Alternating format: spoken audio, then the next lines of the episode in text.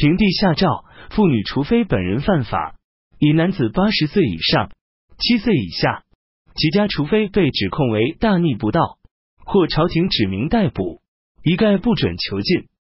必须调查时，官员应到妇女或老幼所住的地方调查。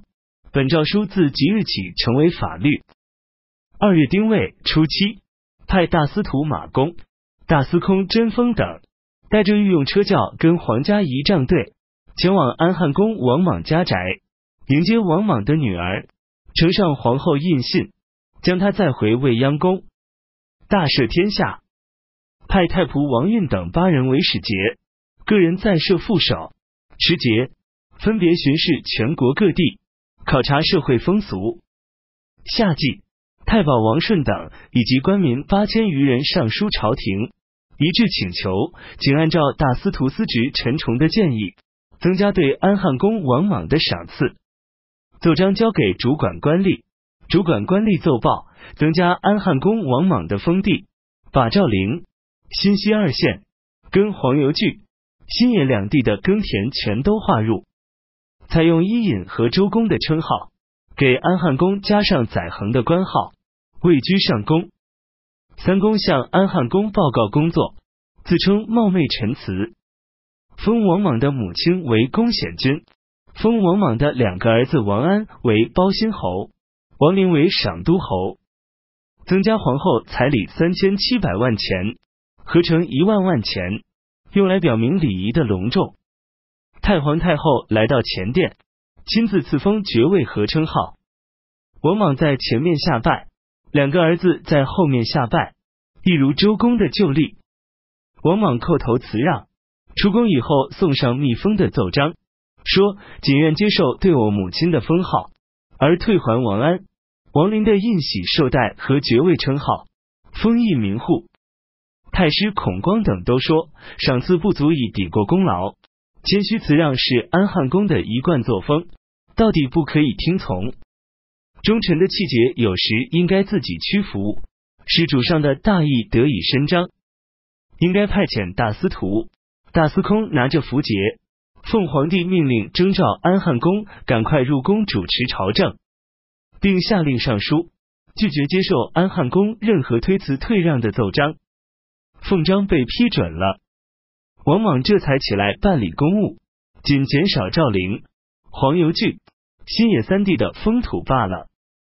王莽又在所增加彩礼的三千七百万中，提出一千万送给太皇太后左右侍从人员。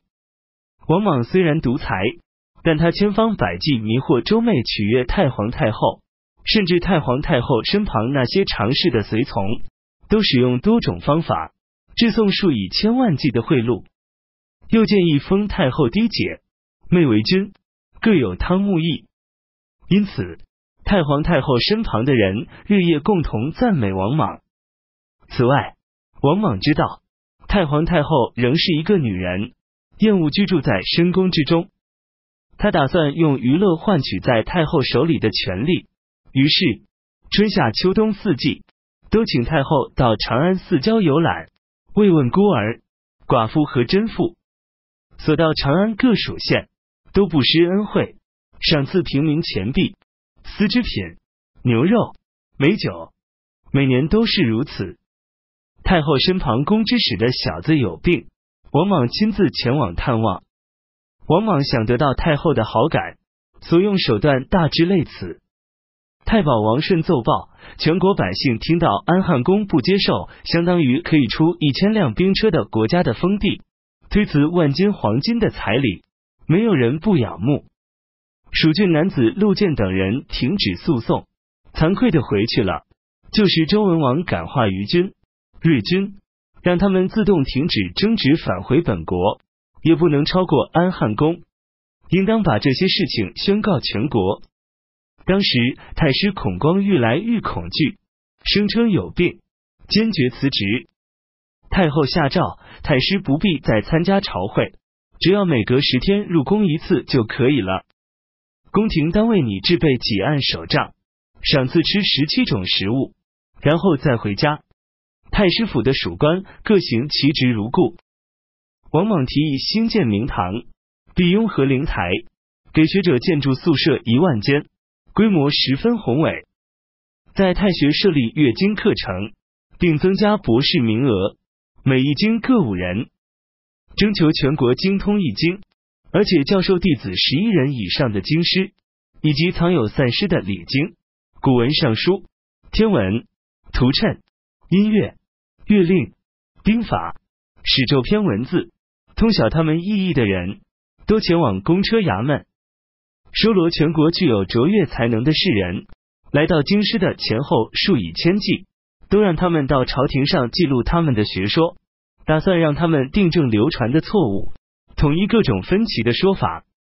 王莽又征求能够治理黄河的人才以百计算，个人的主张并不相同。长水校尉平陵人官并认为，黄河溃决的地点经常在平原、东郡左右那一带，地势低下，土质松软。据说夏禹治理黄河时，原本把这一带地区空出来，认为水大时就到那里倾泻，水小时自会逐渐干涸。虽然时常改变地方，但还没能离开这一带。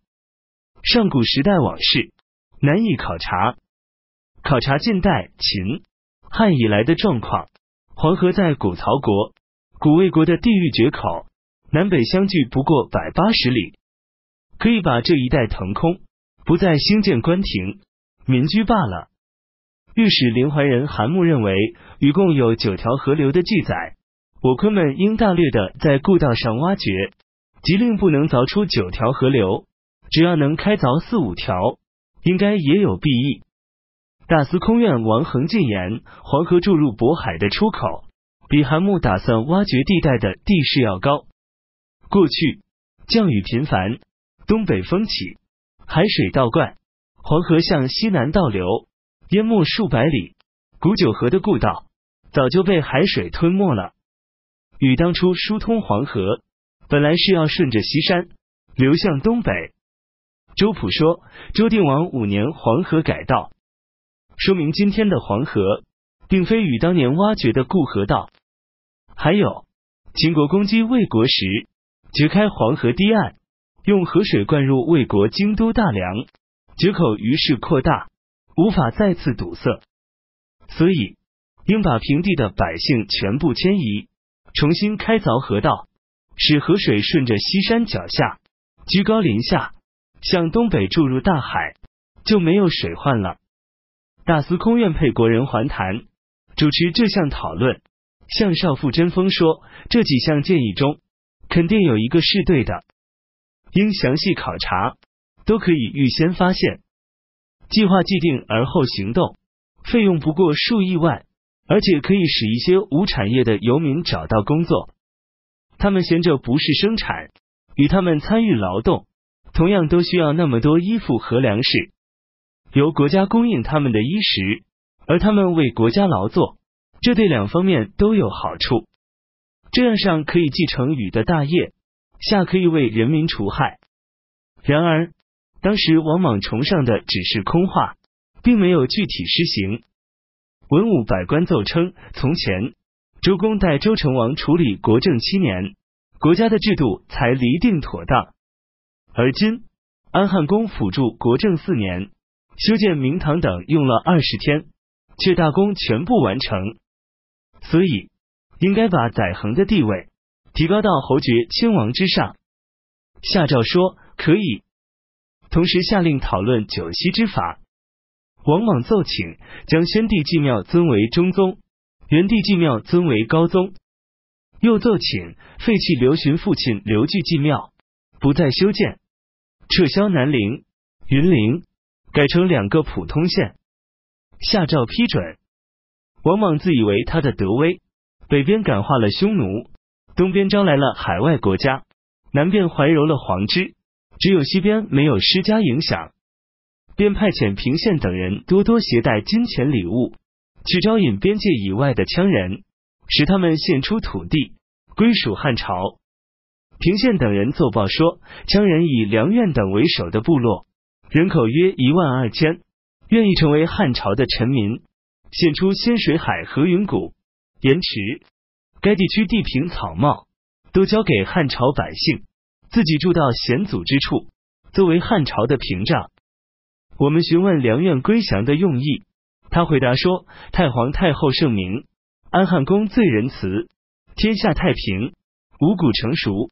有的禾苗长到一丈多长，有的一粒谷子包含三粒米，有的不需种植自己生长，有的碱不要蚕吐丝就可以自织而成。甘露从天上降下，甘泉从地下涌出，凤凰前来朝贺，神雀飞灵聚集。四年来，羌人没有遭遇过艰难困苦，所以希望并喜欢归属汉朝，应及时安排他们的生产和生活。设置蜀国统辖，保护他们。事情交给王莽处理。王莽回奏说：现在已有东海郡、南海郡、北海郡，请接受梁苑等所献土地，设置西海郡。全国分为十二州，以符合古代制度。平地批准。冬季设置西海郡，又增订法律五十条，违犯者被流放到西海郡去。被流放的人数已千万，百姓开始怨恨了。梁王刘立被指控跟魏姓家族勾结，废去王位，放逐到南郑。刘立自杀，分割京师长安，设置前辉光郡，后成烈郡，更改公卿、大大夫、八十一员士官名。等级以及十二州州名。分界，更改各郡。